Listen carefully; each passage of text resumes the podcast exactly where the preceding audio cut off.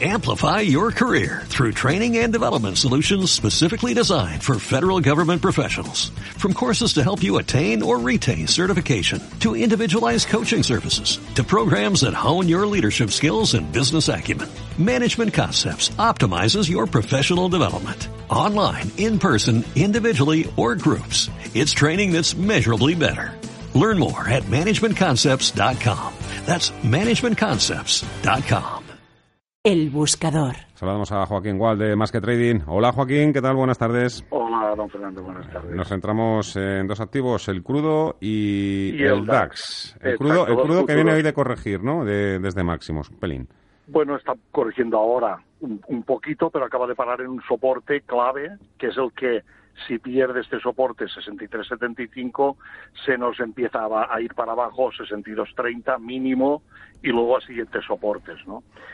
Pero todavía puede, puede, mientras no pierda este soporte, tiene el techo de hoy, que si lo supera con un volumen parecido al de ayer, mínimo 68.50. ¿eh? Yo todavía no le veo no le veo el punto al corto. De momento, ¿eh? el final de la subida no se lo veo. Y lleva subiendo desde mitad de diciembre, ¿eh? el crudo. ¿Y el DAX? Y el, y el DAX, la foto es la misma, pero claro, tiene nada que ver, es como ¿eh? un churro y una castaña, ¿no? Eh, pero es lo mismo, la misma foto, porque tiene el DAX un techo del día 4, del jueves pasado, que si lo supera se iría primero a los 12.325, está a los 12.000 más o menos, ¿no? En los 12.325, pero con muchas probabilidades de ir a más, 12.800 quizás. En cambio, si pierde el soporte donde también ha parado hace un momento, 11.900, se nos iría a corregir lo que le tocaría, que tampoco las correcciones son malas, 11.750, 70 más o menos. Vale. O sea que en principio tampoco está para, para abrir cortos el DAX. No, no, no, ahora mismo ninguno. Ha habido una poca de corrección y vendrá más si acaba perdiendo estos 11.900 que ha tocado hace un momento. Pues queda apuntado y anotado. Joaquín Gual, Más que Trading. Gracias. Hasta Gracias otra. a vosotros, hasta la próxima. Inversión a fondo. Tanto, tanto nos ha costado eso, conseguir el dinerito que tampoco lo vamos a poner ahora mismo ¿eh? en el rojo o el negro, ¿no? Hay que hacer una buena selección de activos, también buena selección de fondos. A ello nos ayuda, por ejemplo, Patricia Justo, del Departamento de Selección de Fondos de AIG Banca Privada. Hola Patricia, ¿qué tal? Muy buenas tardes. Hola Fernando, buenas tardes, ¿cómo estás? veo por aquí que nos vas a hablar hoy del Arcano Low Volatility Income. Efectivamente. A Pues ver, mira, cuéntanos. Ayer precisamente tuvimos nuestro aquí nuestro comité de inversiones para decidir la estrategia trimestral y uno de los aspectos en los que tuvimos más debate fue en el posicionamiento sobre la renta fija high yield, Vale. la renta fija de alto rendimiento. Eh, para ser sinceros, nosotros no estábamos muy positivos con esta clase de activo que nos daba algo de miedo a principios de año y sin embargo ha tenido unas rentabilidades muy muy buenas este primer trimestre en línea con la correlación que tiene con la renta variable. Es. Entonces, pues ahora qué hacemos? Eh, nos salimos, mantenemos posición, incrementamos posición. Pues eh, tuvimos bastante debate ahí. Al final, en nuestra opinión, eh, pensamos que lo más probable es que el Banco Central Europeo nos haya alargado un poco este ciclo, unos meses más, que los activos de carry y generadores de rentas van a seguir teniendo buenos resultados. Pero no cabe duda que esto cada vez va a venir con más volatilidad, que ya vemos mm, voluntad vendedora por parte de muchos participantes del mercado y, y que hay factores técnicos y, y de valoración que nos preocupan mucho. Con lo cual, pues una idea que pensamos que puede encajar o que puede tener sentido en este entorno es este fondo, el Arcano Low Volatility Income, cuyos principales objetivos son, por un lado, la acumulación de rentas o income, como bien dice su nombre, y por otro, conseguirlo con volatilidad baja. Y esto lo consigue con una cartera que en su gran mayoría son activos flotantes y además con deuda senior. Entonces, esta deuda es principalmente en el segmento de, de high yield de medianas y grandes compañías europeas, que es además donde el equipo tiene muchísima experiencia en la selección de, de emisiones y de buenos emisores eh, concretos.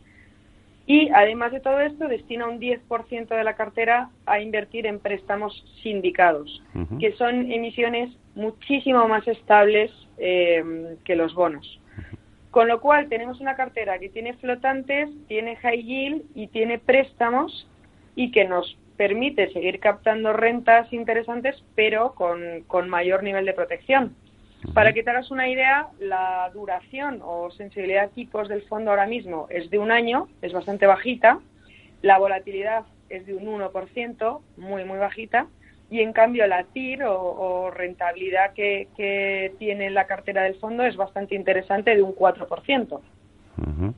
En 2008, por ejemplo, el fondo consiguió no registrar pérdidas, acabó como justo cero, me parece, o, ligerísimamente arriba, y este primer trimestre lleva un, un 2,4 arriba, con lo cual, pues oye, bastante bastante bien. Arcano Low Volatility Income. Oye, Patricia, eh, ¿ganaron el debate los que creen entonces que hay que aumentar un poquito el riesgo dentro de la prudencia que os caracteriza también a vuestra firma?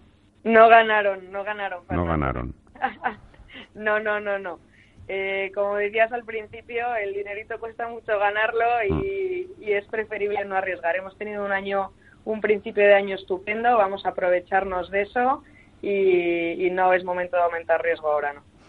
Oye, Patricia, también otra pregunta. Mira, ya, ya que tengo tiempo, además aprovecho que hay otras veces que no, no tengo tanto tiempo para, para hablar con, contigo o, con vosotros. Eh, salen también periódicamente pues informes que hablan de gestión activa frente a los ETFs. Vemos otra vez que, este año eh, los fondos autor vuelven a estar un poquito por detrás de los fondos indexados. Eh, ¿Esto ya es una práctica habitual o crees que el resto del año también puede, puede acabar de esta manera?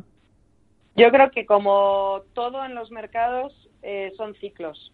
Entonces hay ciclos que son muy favorables a la gestión activa eh, en mayor proporción cuanto más activo es el gestor, siendo lo más activo que hay, por así decirlo, los fondos de autor, y hay otros ciclos que, se que favorecen más la gestión pasiva. Lo cierto es que a mayor crecimiento de los ETFs es más fácil que, que, sean más rentables cuando la bolsa sube y en ciclos positivos. Si miramos en aislado el último trimestre o dos trimestres de 2018, vemos una foto totalmente distinta. La gestión activa de los fondos de autor fueron capaces de aguantar muchísimo mejor que los ETFs o los fondos de gestión pasiva. En general, en ciclos muy alcistas, de subidas muy fuertes y muy rápidas, es lógico que donde mayor flujo de captación haya es en la gestión pasiva y los fondos lo hagan mejor. Eh, desde mi punto de vista, si el mercado se tranquiliza un poco, empieza a haber más dispersión o incluso si vemos que ya empieza a ralentizarse y ligeras caídas, eh, ahí es donde la gestión activa va a empezar a pagarnos otra vez si continúan estas rallies en la bolsa, eh, probablemente no. Probablemente la gestión pasiva siga liderando. Patricia Justo, del Departamento de Selección de Fondos de AEG Banca Privada. Hoy en Inversión a Fondo. Muchas gracias. Gracias a ti, Buenas tardes. Hasta luego. Amplify your career through training and development solutions specifically designed for federal government professionals. From courses to help you attain or retain certification, to individualized coaching services, to programs that hone your leadership skills and business acumen, Management Concepts optimizes your professional development. Online, in person, individually, or groups. It's training that's measurably better. Learn more at managementconcepts.com. That's managementconcepts.com.